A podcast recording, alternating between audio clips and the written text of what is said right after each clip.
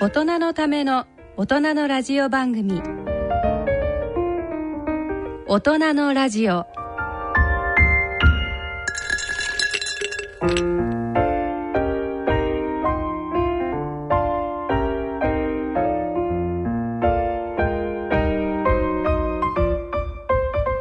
ご機嫌いかがですか坪田和夫ですこんにちは西澤邦弘ですこんにちは、久保田恵里です。この時間はご機嫌が人類を救うと題してお送りしています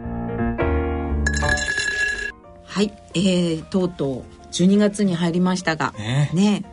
どんでなもまだまだうん1ヶ月ある、まだまだ1ヶ月ある ポジティブ派はそう考えそまうしそょうう,、この寒さを楽しもうとうんそうですね。寒いと褐色脂肪細胞があのそうですよ活性化されて痩そうせですよ痩せやすくなりますからねそうそういいねそのいいですねポジティブ ちゃんと寒くしようはい。では、大人のラジオ進めてまいります。大人のための大人のラジオこの番組は野村証券ほか各社の提供でお送りします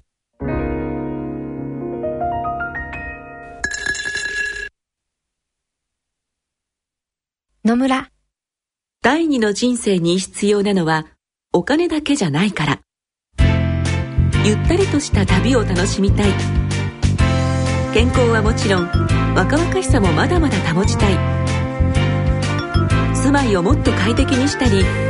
相続のこととかもしもの時のことも考えておきたい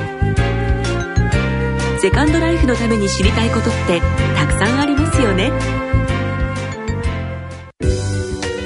あなたのハッピーなセカンドライフのために野村証券の本支店ではさまざまなスペシャリストを講師にお招きして野村のハッピーライフセミナーを開催しています詳細はウェブで「野村のハッピーライフ」と検索してくださいなお当セミナーではセミナーでご紹介する商品などの勧誘を行う場合がありますそれ野村に来てみよ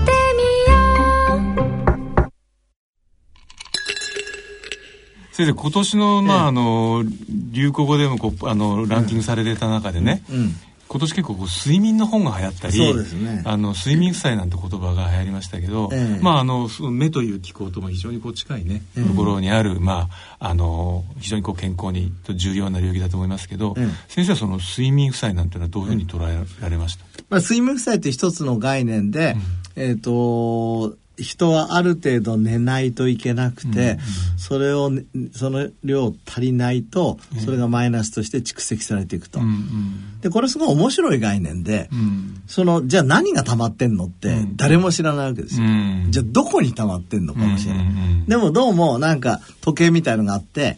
うんまたなんかガソリンの、えっ、と、何、メーターみたいのがあって、うん足りなくなると、お前足りないよ足りないよっていうわけでしょ。うんそれから、この、いわゆるサーカディアンリズム、んあの、先月ね、あの、ノーベル賞を取りましたよ、はいサーカディアンリズムの人たちがって言いましたけど、サーカディアンリズムにも睡眠って関係するから、え非常に興味ある。えうん例えばその睡眠負債的なものがたまったら目では何が起こるんですかね睡眠負債って面白いことに、うんまだ目の睡眠負債っていう概念はない。ああでもそれやりたい、僕は。ああ意外とだからなんか先生、ほら、がん目の疾患で、んえっと、例えば、えっと、睡眠に影響を与えるとか、睡眠が悪ド化ライするアイ、とかありますよね。うんあるんだよ。だから、睡眠と目は関係するんだけど、睡眠負債っていう概念はない。うんうんだから、なるほどねずっと目を使ってたら、うんえっ、と、次の日もずっと大変で、うんそれをリカバーするために、目のために寝るっていう概念はないのよ、まだ。うんうんうんうんだけど、やっぱり興味あるのはさ、えっ、と、脳、多分脳のどっかの細胞が睡眠負債を記録してんだよね。うんだってメモつけてて、うんそうですよねね、西澤は、今、今日は1時間半足りなかった。 これメモはつけとくと。んこれ絶対消さんぞと。寝るまではって。あとまあそれが例えばその腸内細菌とかまで影響を及ぼすことを考えると、それは何らかの形でこう末端の時計にも溜まってる可能性そがうあるそうってことそでう。すよだねから、例えば、サーカディアニズムだってさ、うん SCN っていうね、はいスープラキアスマティックニュークレウスっていう、たまあ主った導権1万個ぐらいの細胞が我々の体全部の体内時計をコントロールしてることが分かったわけじゃないですか。そういう中枢が絶対あるはずだと。うんうんうんそその睡眠中枢で、うんそこが記録してんのかって、うんでも睡眠負債ってそうやって貯めてってある日寝だめしたらチャラになるものなんです少しずつうんチャラに少しずなつかでなもか一日にいいようならないい入れられるあのほら銀行のあ送金でもさ一日にさ100万円以上はやれませんみたいなのと一緒でうん睡眠負債も、えっと何何日分ぐらいまでしかえーできませんって多分そういうルールがあるんだと、なんかねこの間の新しい研究でねその睡眠不足が続くとやはり認知症につながるところのリスクが増すと、うんただしあのある程度その状態になってもしっかり寝るのがやっぱりこう1日2日くりやると、んその認知症リスクが減るあの、結構減るっていうのはありましたけどね、だから確かに先生おっしゃるとどこに溜まってるかですよねそうですよ、ねそれから睡眠ってよく考えてみるとね本当にすごいことでね、うんあのー睡眠を、まあ、抜かしちゃうと、だから睡眠させないと死ぬんですよ。うんそうですでよも、ねご飯食べなくてもうん死なないんですよ。うんでだからエネルギーより大事ってことよ。僕たちよくさ、食べないと死ぬ人間ってエネルギー、動物で、うんまあ、イイメージ的には、まあ、車のガソリン入れなくなっちゃう動かなくなって死んじゃうみたいなイメージあるけど、食べ物よりも睡眠の方が大事なんですよつまり、まあ、もちろん食べ物を全く入ってこなかったらしょう、まあいや、でもそれでも餓死し1ますヶけど月間ぐらいは生きるけど、うんですよね睡眠だともっと睡眠って1そんなに週間ぐらい本当に、いや、あの、取らせないと、まずネズミで、うん睡眠取らせないとネズミ死ぬからね。うん。うん。まあ、人間なら発狂しちゃいそうですよね。そうん。絶対寝ますでもね、 う。じゃあなんで睡眠が必要なのかって僕、この間さえ、ええすげえ面白い。あの、えっと、名古屋に山中先生っていうね、はい僕、共同研究先生しているええ睡眠の先生がいるえあの。の、兄弟の山中先生じゃないなく先生て、ですねそう。名古屋のね。名古屋の先生。山中先生すごい面白いことを教えてくれて、僕に「先生それはね、うん。寝てるのがデフォルトだからですよ」っていうああ面あそ白いもそも面白くないこの概念なるほどね。でに生命は寝てんだってあそそそっちが人生かもしれないってことそうか。そうそうそうだから空いてる間は、 そうそうだからいいせいい人生。そう戦中でもたくさんの ええ動物たちは寝てるんだと基本的に、ええでたまに起きんだと、うんうん。でだからたまに起きるそうそうそうなるほでど起きるのはすごいエネルギーがいてこっちが 夢か。あら起きてる方 が。でだからそれってすごいエネルギーがいるわけですうよ。ん。そう。あの、山中先生ちなみにね、あの、環境医学研究所って名古屋大学にいて、あ今、えっと、涙のあ。うん。その研究、ええ一緒にやってんですよ。お涙の研究もいろんな先生方と先生やられてるんそでうこすのね。人はね、オプトジェネティクスとかドレッドっていう、まあ、脳を操作する、脳を操作して睡眠をええええ研究してるんだけどええええ、僕たちも、まあ、そのうち、あの、ここ、脳の、ここが涙をコントロールしてましたとか、ああの、まあ、来年ぐらいにはあ。おお伝えしたいと思います。そうそう。だから睡眠っていうのは面白いよね。そうだ、一つなんかね、そう、睡眠ですごいちょっとびっくりした論文があって、66法のその論文をシステマティックレビューしてるんですよ。そしたら、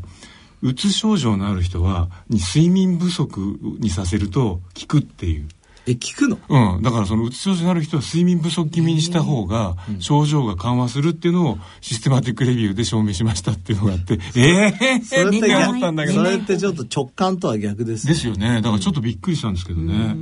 だからそういう状態になっちゃうと今度あれなんですかね、起きて、寝てるとまたこうさっきの本来の寝てるっていうシーンが狂っちゃうんですかね。かもしれない。うん。いずれにしても深いですね、睡眠は。深いです。またあの先生の研究も含めて来年もはいこの辺りのお話をね、はいいただきたいと思いますが。はいで、そうだ、ここですよね。あの、今日は振り返りということもあって、ええちょうど12月1日に、あの、今年のええ慶応ヘルスサイエンスニュースレター、まさに今年の注目の、えー研究トピック スを、ライフサイエンスに関する研究トピックスをまとめたニュースレターを出ささ出された直後だと思うんですけど、そうですねはい。ちょっと今年先生が、このベストライフサイエンストピックスに選ばれたのあはの何だね、 ったこのれかなあの、食と運動と心っていうテーマでいつも選んでて、はいまああの、はこれ無料でえー読めるので、もしご興味のある人は読んでほしいえあんですどうがやって登録すればいいんですかはい。えっ、とですね、慶応大義塾大学、あの、ヘルスサイエンスラボというところまヘで、ルスサイエンスラボはい。あの、リンクを探していただいそれてを Google とかで引いて聞いてピュッていでくとはいあのでニュースレター登録というところがありますので、そこで会員登録無料ですのでしていただくと、どなたでも過去のバックナンバーも呼べるようになるそうするとビュッとこう PDF で全部こう貴重なそうですね。ぜひ読んで記も事らがいたい。読めるとはいで、まあはい一つ二つだけ話すと、やっぱり、面白いのはアメリカンジャーナルエピデミオロジーってね、うん結構疫学疫学のでいい、雑誌ですねはいいい雑誌ですけど、はい SNS でいいねをつけるほど幸福度が下がる。すごく面白くないですかそれはなんかやっぱりこうあのこう隠れててピュッピュッピュッってやってるけど自分は何も発言しない機会増えちゃうってことですかねとか、うんいいねいいねと、ええそのネット上でやってることが、うんもしかしたら幸せを下げてるかもしれない。ああ、でもあと、でも今一方であのフェイスブックが昨日か今日ぐらいに、あのフェイスブック上で、あのこう自殺んをしたいみたいなつぶやきがあったりとあか、ーみんながあのお友達が何かしてあげることがあるとか、そういうあれにあのなんて言うんでしょう会話んうんをアラートとしてフェイスブック側が察知して、あの介入できるサポートを始めようっていうのがあって、うんそれもいいです。だから、何でもテクノロジーって、えええーマイナ完璧マイナスでもないし、完璧プラスでもないわけじゃないですか。いいとこもあれば悪いとこもある。だから、いいね、いいねってやってたことって、え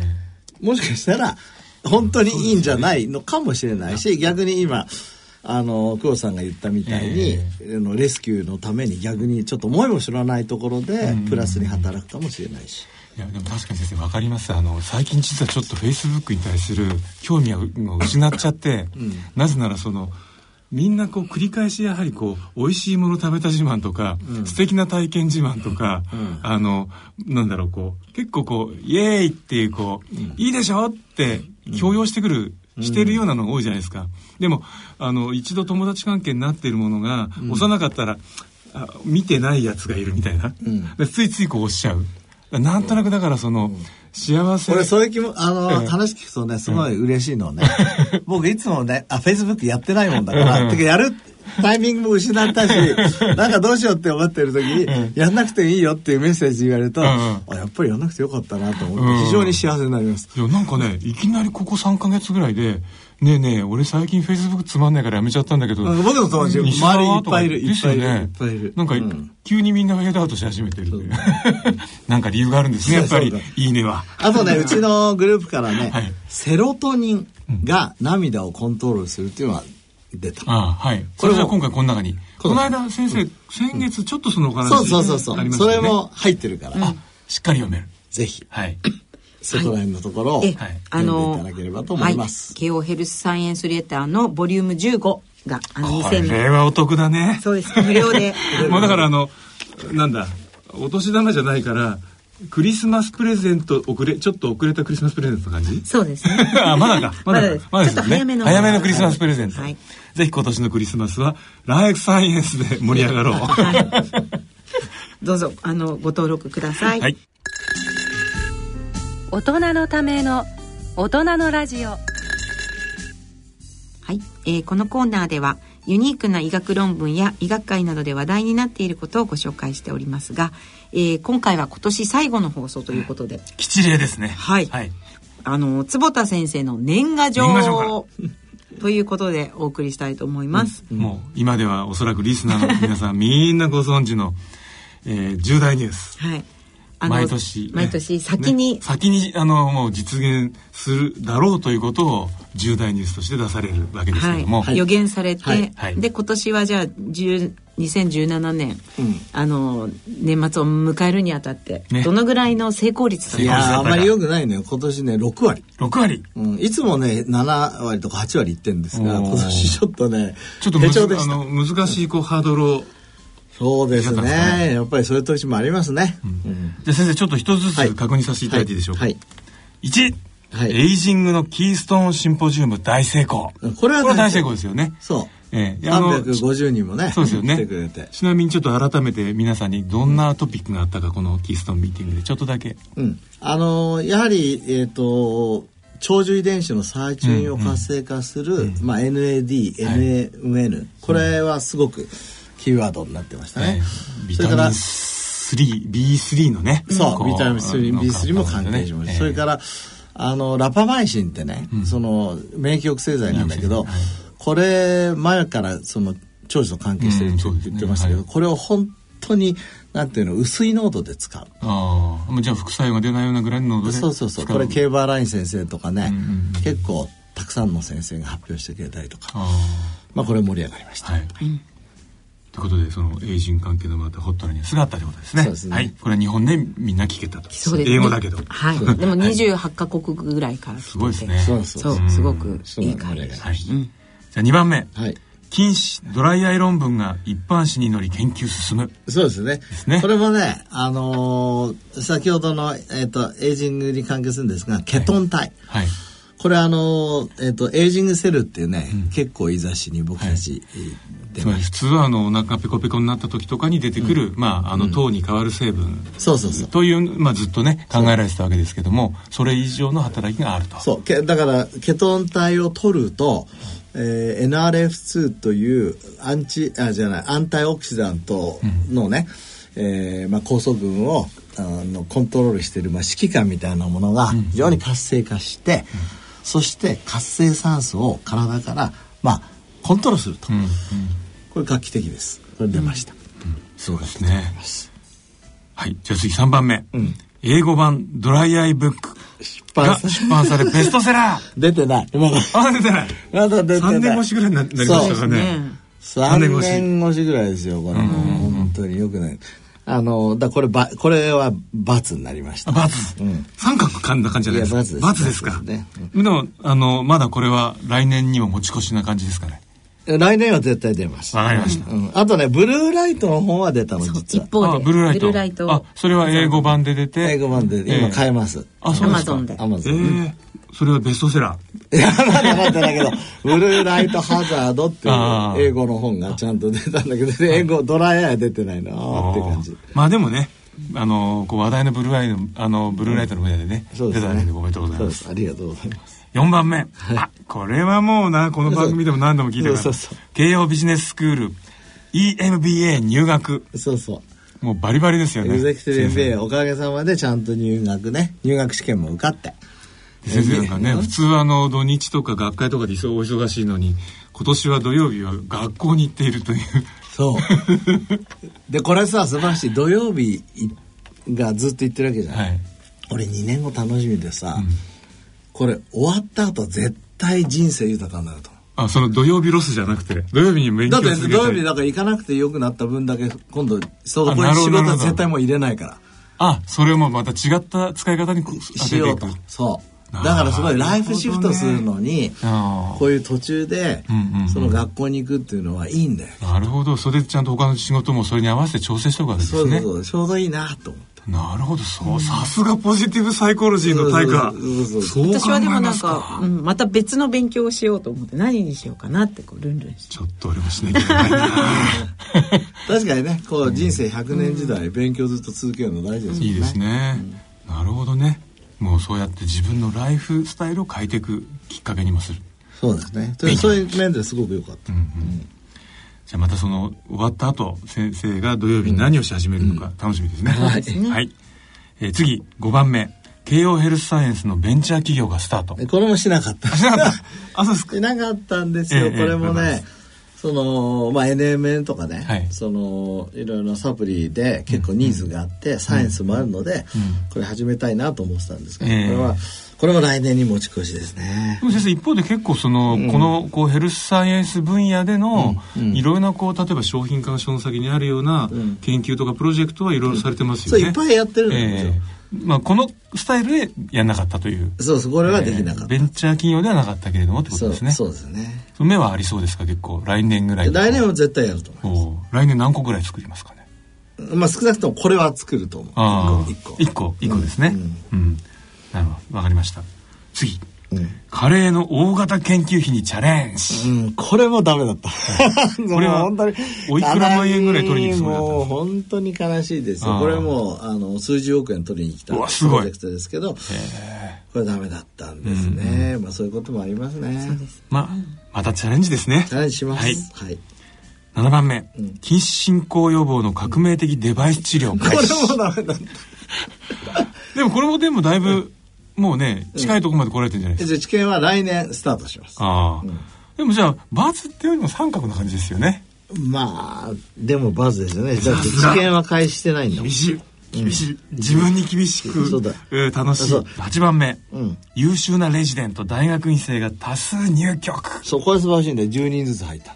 すごいな多分あのー大学院生10人入るとこってなかなかないんですよ、うんそうですよね、非常に人気で、うんでみんなあのご機嫌レベルを調べても、んレジデントも大学院生も非常に高いうちああいや先生のお部屋に伺っても秘書の方すら普通は大体お一人ぐらいなのにいっぱいいるからびっくりしますよね一体どれだけのお仕事をしてどれだけのあの生徒さんいらっしゃいするたりするんだろうなと思ってそうですね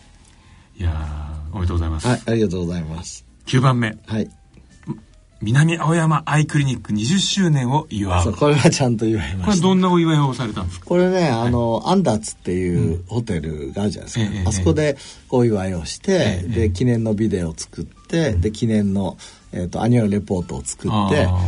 で、まあ、あの、理事長の戸田先生がね、はいまあ、素晴らしいスピーチしてくれて、おーこの20年間の思い、うんあ僕もなんかお思い出して、ああ、大変だったなって。やっぱり20年間ね、やるって大変ですよね。ね成人しちゃいますからね、本当ですようね、ん、そう,、そう。ねえその時生まれた人が20歳本当にでなるんすだよ、もんね。うん、でこれからの20年っていうのはなんかビジョンとして出たんですか何をやろうかえーとね、やっぱり南山クリニックの原点に戻ってその目の健康、目の健康、うん、目のクオリティオブライフをちゃんと、もう世界の最高水準で、えー供給します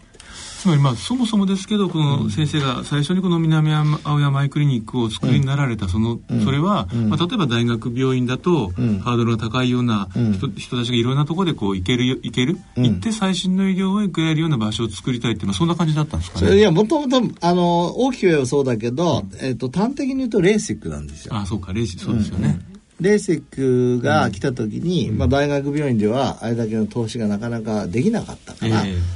まあこういう形ね一つやったということですよえね日本のだからレーシックの、おまあ、原点であるそうですね そうですね最後10番目、はい慶應義塾大学医学部100周年を祝おそううこれも、えっとおかげさまで祝うことができまして、もうありがとうございましたすごいですねついにセンテナリアンですねそそうですね医学そうそれでついに来年、えっと神道と、あの慶応の医学部、ええオープンしますから神道神道っていうのは新しいええ病院がオープンする、あそれはどちらですか今信濃町信濃町の工事中のところあそうのです今巨大なビルが建ってます、あああれあっちのあのー藤沢の方にもなんか病院はできるんですかそれもできましたそそうれでもきできまたしんたですでねきました、うんできました今だからあのこれは2週前ぐらいでしたっけあーそうそれはね去年の一昨年かなんかのあの入ってたんだけどねあーそうですか、まあ、独特の役割があるわけですねそうそうそう SFC になるというそうそうそう以上秘密の、秘密秘密のアサインがいや、あっちの病院も素晴らしいですよ。そのアンチエイジングをね、あの柱に、そええれから地域医療を、も保って、うんそれから、まあ、ご機嫌なサイエンスもやっていこうと。なるほどね、いいなけ よあるいはあのわ早稲田早稲田はいまだに医学部がないので我が母校医学部ない大学素晴らしいろ六割だったとといいううここととでで6割でしたけど、そうはいでも普通6割言ったらもうあの1位ですからねババッターだったら そうですね、そうですけどね。 でも、でも来年は7割頑張ります。 はい、はい。ということで、来年のうん坪田先生の重大ニュース予想が、これはだからねせ先生のお知り合いのとこには1月1日に年賀状に刷り込まれて行くという行くというそうそうだはいそれをちょっとは早くちょっと先にはい皆さんにね、ご紹は介いしたいと思います。はいまず1番目、えー、祝、慶応眼科設立99周年、来年100周年。あ眼科はじゃあ医学部ができて1年後に二年後あ2年後かそう、結構古いんですよ。なるほど、んへえまあこれは迎えるので、これそうではすね一つゲットですね。そうですねこういうのはね、バントネタっていう。バンコだクからババントあバンだトからあバントバントババントヒットホームランネタってあって でやっぱりし俺ご機嫌がさやっぱり一番重要だから、うご機嫌でいるためには何パーセントの成功率だったら一番いいかと、常に100%だったら5件じゃないんですよう。んで、6割はちょっと低くて、7割から8割。うんだとすごいご機嫌なんで、そういうふうに実は仕組んである。確実にそう。ソウルできるそうそうそうそうそう。だからずるいといえばずるいんだけどね。まあでもおそらくここに書かれてるってことはまたあのそれなりのこう役割を果たすっていうそう、ちゃんとホームランネタも入ってて、だからそれはちょっとチャレンジしないとなかなか取りに行けない。わかりましたはい。で、2番も、バントネタで すね。そうそうバントネタですはい慶応ビジネススクール、E エグゼクティブ MBA2 年生進級。あなんかだいぶあの、ちょっとこうひあ控えめなネタですね控えめでもまさまさか落第する可能性があっえたんでーす、そう、だからそういう、そういうのを含めてね、一応書いて。だから自分の人生にとっては大事なことじゃないですか。あーはい。3番、えー、ドライアイ論文がインパクトファクター10以上の一般紙に載る。これはチャレンジャブでね。うんうんうんうんそう。どのあたりのジャーナやルっをぱ一応ネイチャーコミュニケーションを今狙っててですね。はいもうまだ研究は進行中なんです人か工中まだ言えないですけど、なんとかこれ一発載せたいなとん思っております。まだ中身はどういうところか秘密です ねそういうことはい楽しみにしてますえー4番、えー、禁止発症のメカニズムを解明して一般紙に出す、これもチャレンジプラスですよね。だからこれもね、もうぜひネイチャーあたりに行きたいと。はい、うちのチーム頑張ってるので、うん、ぜひやりたい。でもあの先生のチームのこの禁止に関するリリース最近出たんですよね、そうなんですよあの新聞とかにもガンガン記事が出てました、そうなの。あのね、えっ、と、バイオレットライト。はいはいはい前何回も話しましたよね。はいその、バイオレットライトがないと禁止になっちゃうよって。で、子供と動物の研究を今年の1月に出してたんだけど、今度大人でも、うんバイオレットライトが重要だっていう論文を出した。はい今月。でそれはもう大学からリリースされたわけですよねそうそうそううんこれはありがねとう、ござあいましたの、大きな新聞でしたけどそうそうでした。バイオレットライトのバイオレットライトの一年ですそうねね。そうでした。はい、で5番老眼のメタボリズム解析が進み研究費を取得する、おーそうこれもね老眼ってなかなかさ、あのアプローチできなかったけど、うんうんうちにあのハーバード大学からね、早野先生って来てもらってあ早野で一緒にもやってんだけど、まあ、老眼をちょっと代謝、メタボリズムから見ようっていう全く新しいアプローチでこれも来年に期待してください。えーすあのなんかどのあたりを見るのかなってちょっと、そこは企業秘いやいや密いや企業秘密だけどわかりましたみんな驚くような面白い話は来年いっぱいできると思います。えーはい楽しみです、楽しみです、はい6番経大眼科へ優秀なレジデント大学院生多数入学あちょっとバンバンとっぽいすみません。あそのうそう人数増やしていきましょうこれから10人から12人15人ダメだな、もうあ10な人ってもう決まったの、あキャッそプれが。マックスなんですね、うん、日本眼科学会ってとこで、あなるほどなるほ各ど大学10人してくださいと。で、うちでもね、やっぱり10人でブレると、教育の質が下がっちゃうんですよ。なるほどわなんで、一番いいところで、10人。かりましたはい7番近視抑制バイオレットライトメガネの治験が始まるそう、これはだから今年逃したやつね。うんうんうえんーこれでもほとんどもう進行直前まで来てそうるまあそうですけどこれではもこういうのって結構やっぱり研究費として数億円かかりますからね、ちゃんやっぱと奥の台なんですねそうですね、だからちゃんとやるっていうのはすごく大切です、で8番目、えー慶応大学第2回健康医療ベンチャー大賞大成功大成功そうこれも1月28日に三田でやるんですけど、えまあ今年第1回目やりまして、えー結構盛り上がってあの塩をそうそうそうそそううでねすソよルねトチップ、そうあれが優塩勝がしすたごく薄くても感じるっていうねそうそうそう面白かったあれも事業化されてんですか今あの東君って工学部の大学院生があれ作ったけど、えええっ、と今度会社作りましたねあそうですか、じゃあもうそろそろテスト販売に行くと思いまなするほどあっていうかもううあの売られてて、あの一番最初に買ったのは誰でしょうかはーいそうだ先生こう僕がですか僕が買いましたえーいくいくらいくらで売られてるんですかえっ、とねちょっと値段言っちゃうと後で支障があるかもしれないけあーそうど、でも僕は1万円分買いました、ほー今そうですねソルトチップって引くと、あ本当うだ、ん、エルテイストっていう会社そうで出てきますね、非常にいいですよこれ、あの塩分を抑えたい人は絶対いいと思ういいですね本当で、ね東君すごく嬉しいのはね、えっとそのベンチャー大賞の優勝賞金100万円でこの起業しましたと。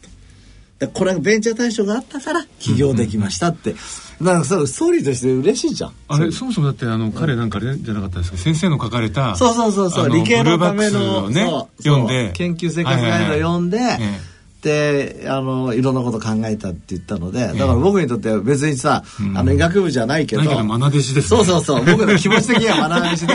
可愛いやっちゃった、うんそうこれからも1万円使うでしょう 頑張りますはいはい。えー、そして、えー、9番目、子供禁止本の英語版が出版されて大反響になる。そうこれはあのえっ、と今「ディスカバー21から出てる「ああ,、はいなたの子供このままだと禁止になります」ええはいこれを今英語版に出そうとあ坪田ガラス店も載ってるやつそうそう そう坪田さんのご実家のね写真がなぜか載っているというはい今これあの久保田さんにも手伝はっいてもらって、。今もう、あの、翻訳は終わりましえてー、だからこれもちょっとバンドネタだねはい。はいで、10番目 次。 次もバンドネタだ申し訳ないこれも絶対になってますもんね。南青山アイクリニック21年目大躍進。えこれボークかなんかあった感じですねピッチャーにいやもうそうですねこれえ先生今年、あの2018年の重大ニュースの中で、んホームランネタどれですかこれやっぱりドライアイ論文インパクトファクター10以上の一般紙に載る禁酒の発症のメカニズム解明しなるてほどこれ一般紙これもネイチャー狙いたいとまあ両方ともその新しい視点が入っている研究だってことですよねそうですねそれからこの老眼の研究費取得これもなかなかね老眼って業績がそんなないからさうんうんまあこの辺がホームランネタですねこの3つが楽しみですねはい。じゃあまたあの来年の今頃には、えー、来年の打率がそうですね。上がると思いますが、は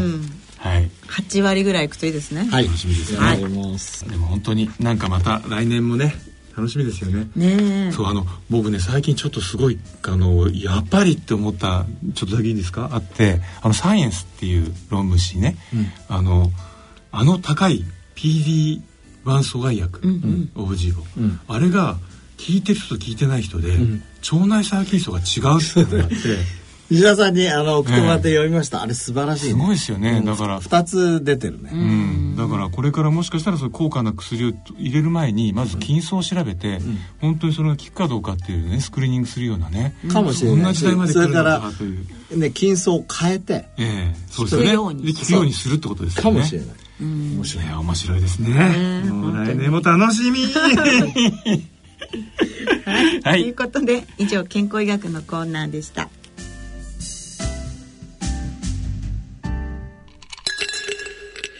野村、ちょっと気になるお金の話。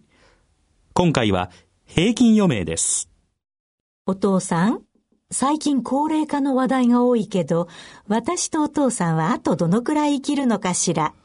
厚生労働省の平成25年会員声明表によると、60歳の平均余命は男性で23.14歳、女性で28.47歳だそうだよ。そんなに長いんですか。そうなると健康や介護も心配だし、お金も結構かかるんじゃないですかね。仮に我々夫婦があと23年一緒に過ごすとなると、ゆとりある老後生活を送るために必要なお金はなんとざっと1億円。驚いてる場合じゃないでしょ。早く今から準備しなさい。お金に関するご相談は、お近くの野村証券へどうぞ。それ野村に来てみよう大人のための大人のラジオはい、えー今日の大人のラジオはいかがでしたでしょうか。いやなんか久保田さん今日ちょっとあのハスキーな声でそうなんかそうお大原玲子かなと思ってすみません、なんかいねや、あの二週前ぐらいにちょっと喉がいあれだったんですけど、もう全然治ってるんいでやす。それはそ れで素敵でした本当ですか。もうなんかあの、大原玲子ですこ今年、今年の年を締める、こう、なんかこう、なんですか、こう、セクシーな感じで本当ですよ。ありがとうございもうあまの、先生のね、あの、重大ニュースも聞けたし、本当ですねヘルスサイエンスニュースレターの、聞き、あの、読みどころも教えてもらっちゃったし、まあ、あの、ちょっとあとはクリスマスかなって感じですかねす。。本当ですね。 はい。ね、あと、えっ、と、次回、あのー新年1回目には、えー幸福学をテーマに研究させ、されている、あの慶應義塾大学のあの SDM システムデザインマネジメントはいの教授の前野隆先生をお招きしてお送りいたしますお。ーどんなお話が伺えそうなんですかね、前野先生ってね、あの幸せの4つの因子っていうのを、うんまあ、見つけて、え結構面白いんですよお。うでこの間もあの第6回のポジティブサイコロジー学会の会長として、ええもう非常に素晴らしい会をしてくださってどんなあの話があったんですかその今回のポジティブサイコロジー学会はあのね、えっと僕が座長したのはプル・レントゥ・レントゥスキー先生っていうのが、これ面白かった、ええあの幸せになるためには自分のことばっかり考えちゃうやっぱり自分が幸せになる、でも社会が幸せじゃなかったら幸せになりませんよって、どういうのかっていうと、いくら魚がうん綺麗でも、うん水が汚かったら魚100%幸せになれないだから綺麗な水の社会に住みましょうと、じゃあ透明な綺麗な社会ってどういうのかっていうと、フェア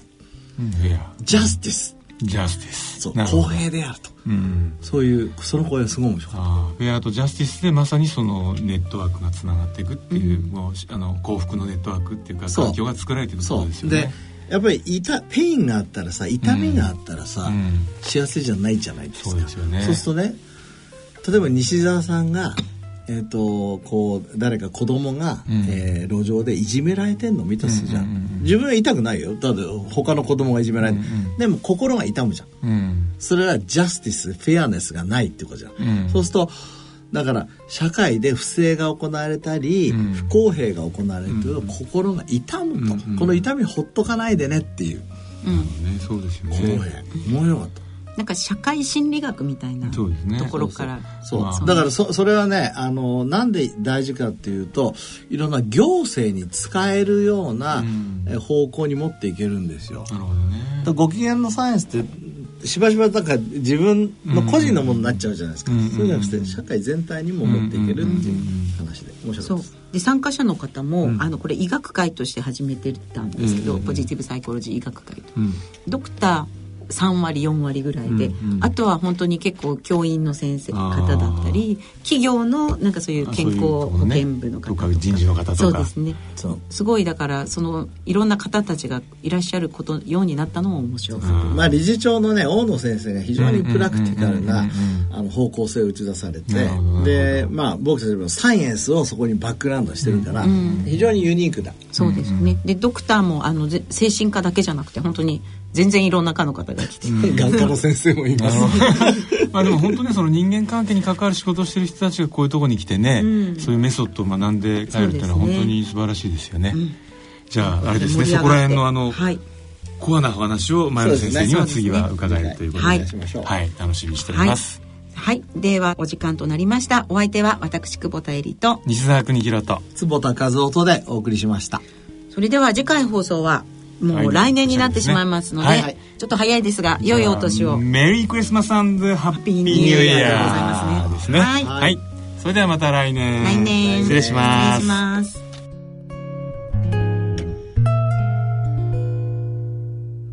大人のための大人のラジオこの番組は野村証券ほか各社の提供でお送りしました。